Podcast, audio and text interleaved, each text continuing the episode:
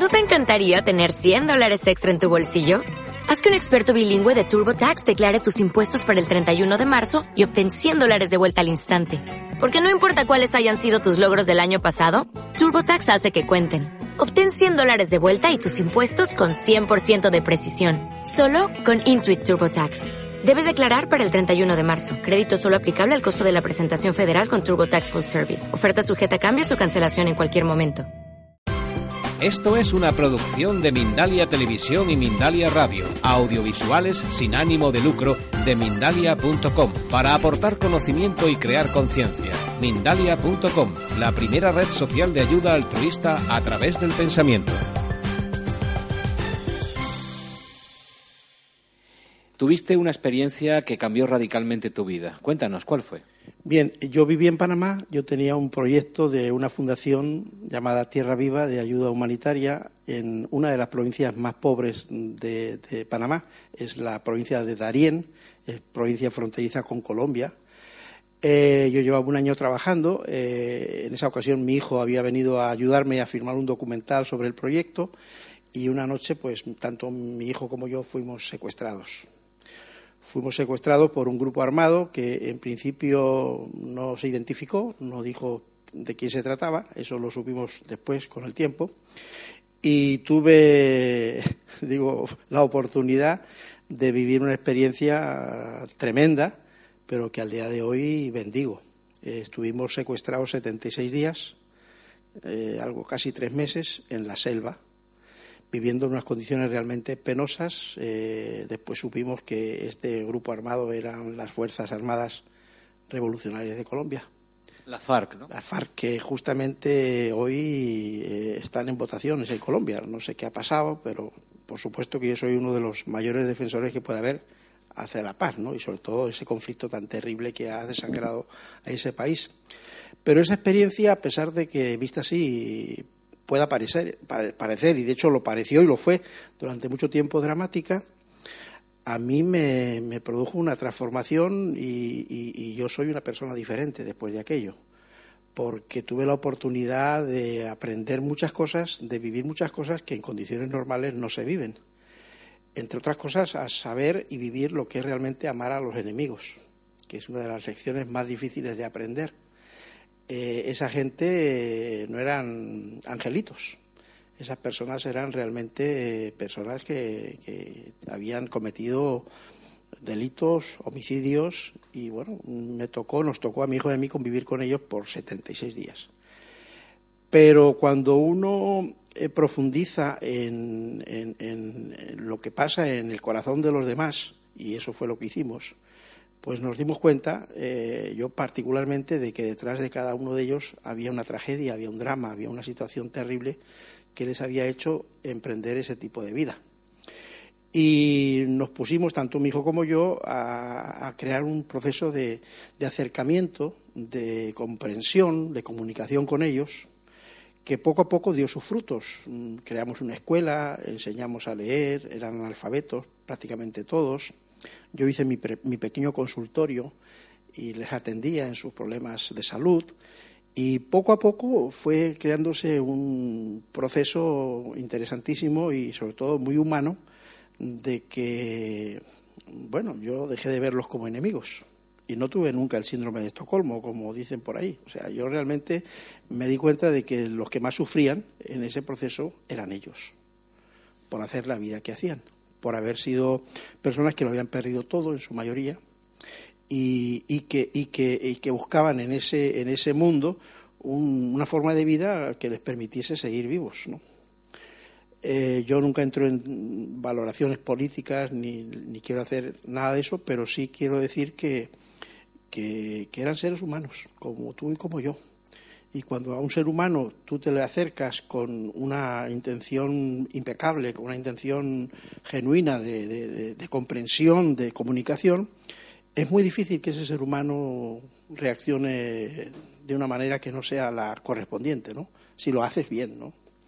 Entonces, esa fue la experiencia. Fuiste liberado a los 76 días, no te escapaste, no te rescataron, fuiste liberado por ellos. Sí, porque no había ninguna forma de escapar. En la selva, ¿para dónde va uno? Sin referencias, sin geografía, sin carreteras, sin pueblos, pues era un, suicidio, ¿no?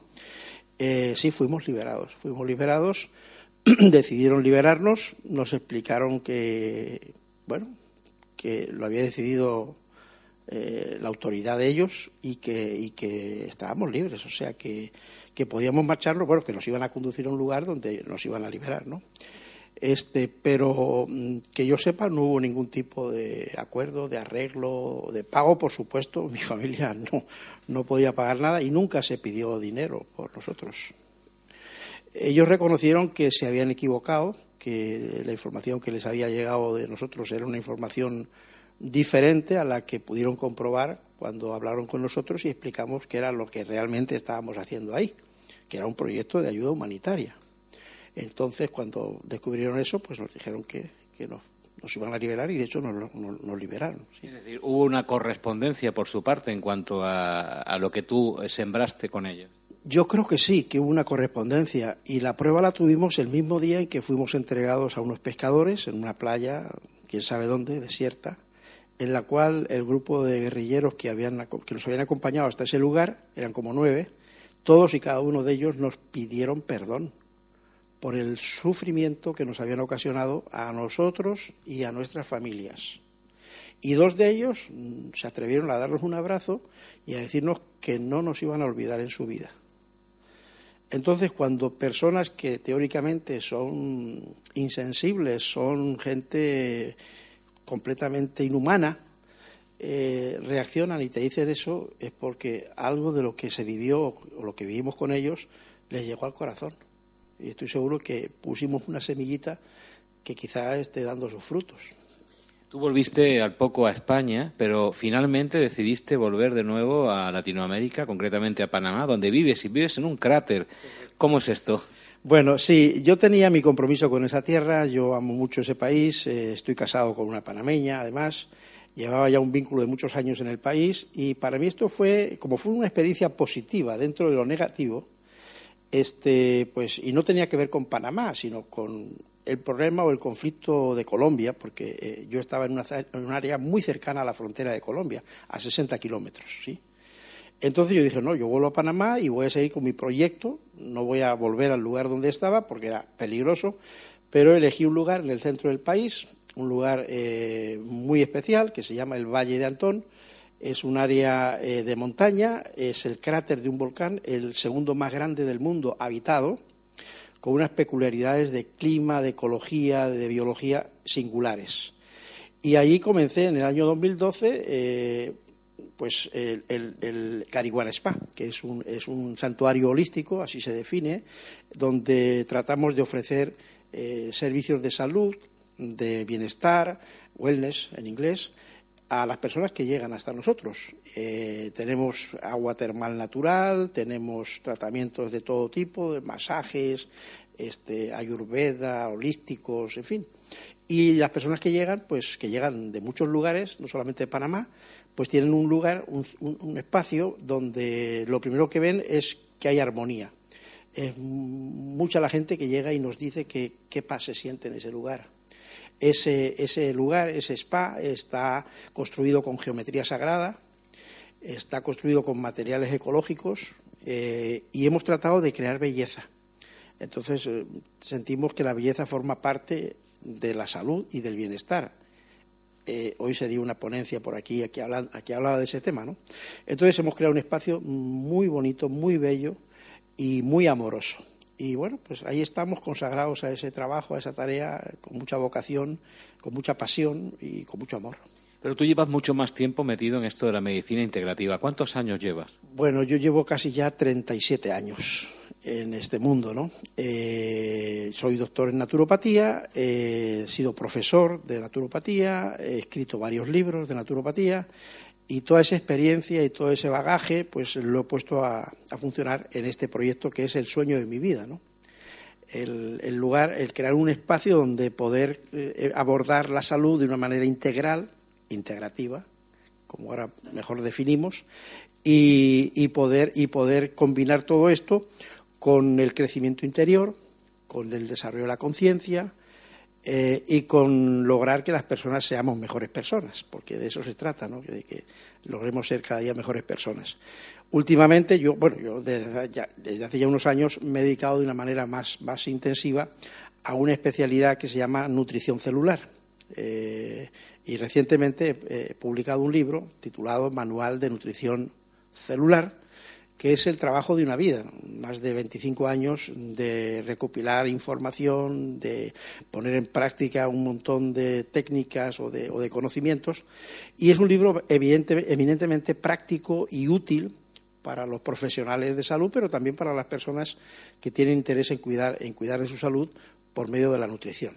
Un libro exhaustivo, has tardado muchos años en eh, terminarlo y como tú dices que no solamente es para los profesionales sino para el gran público. Recién acabas de presentarlo en sociedad, ¿no?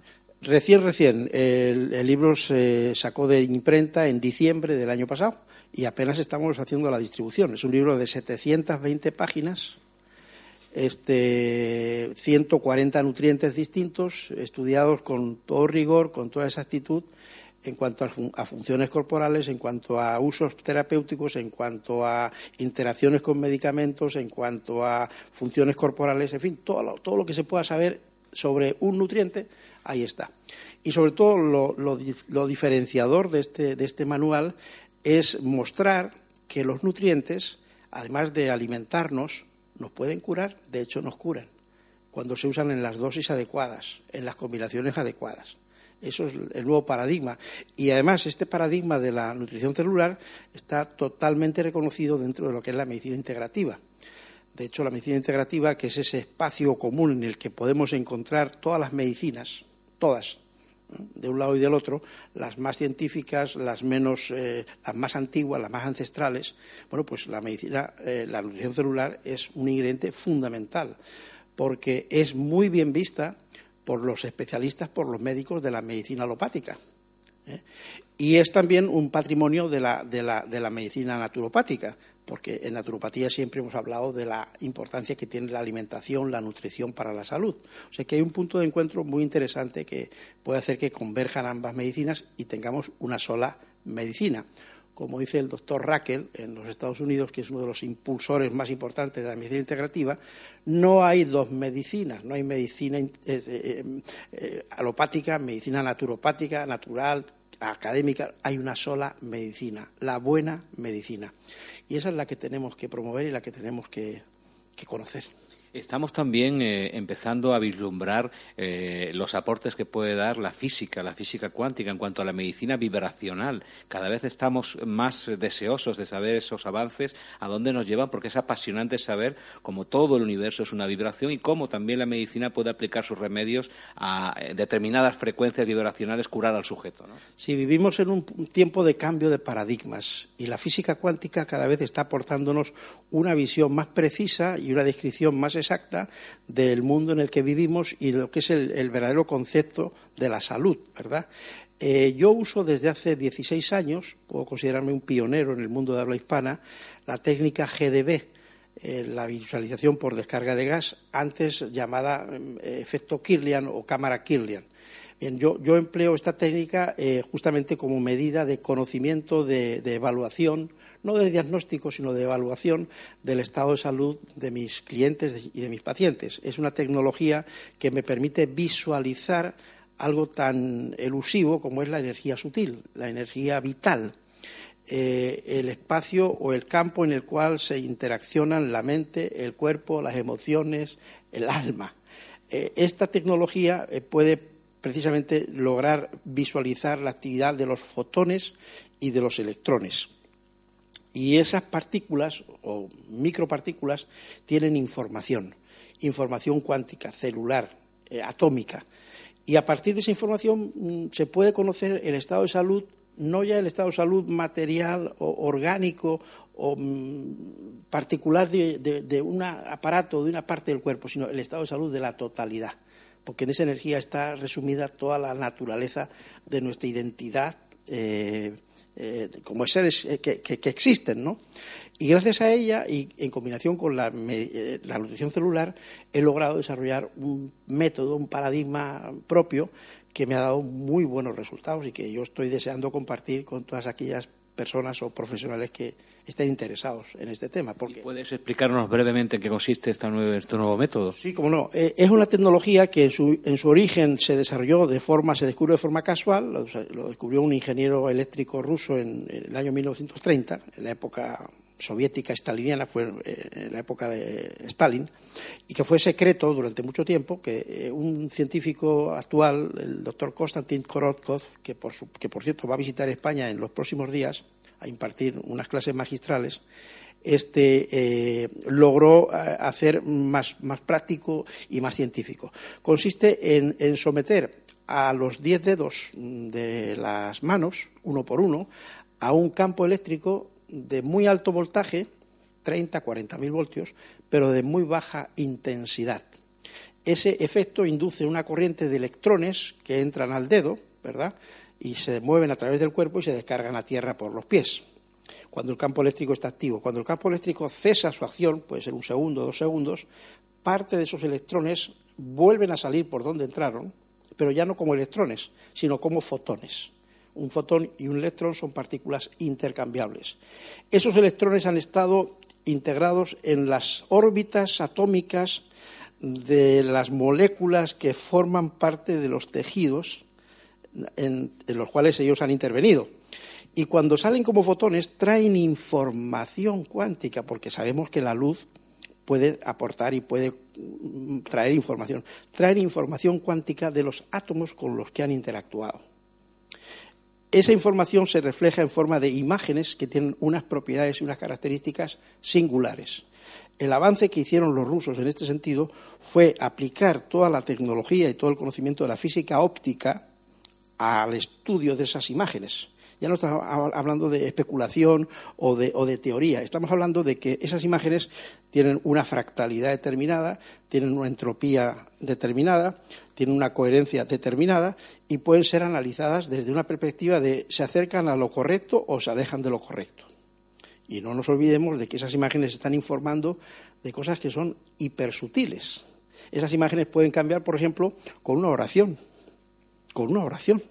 Pueden cambiar con un alimento, pueden cambiar con un trabajo de tipo respiratorio entonces, nos están diciendo cuando hacemos las cosas correctas, si estamos logrando el equilibrio, la homeostasis, que también se mencionaba hoy aquí, de una manera holística, de una manera integrativa o no. Entonces, es una herramienta fabulosa, fantástica, que en el futuro va a dar muchísimo que hablar. Estamos apenas a unos años de, haber sido descubierta, ¿no?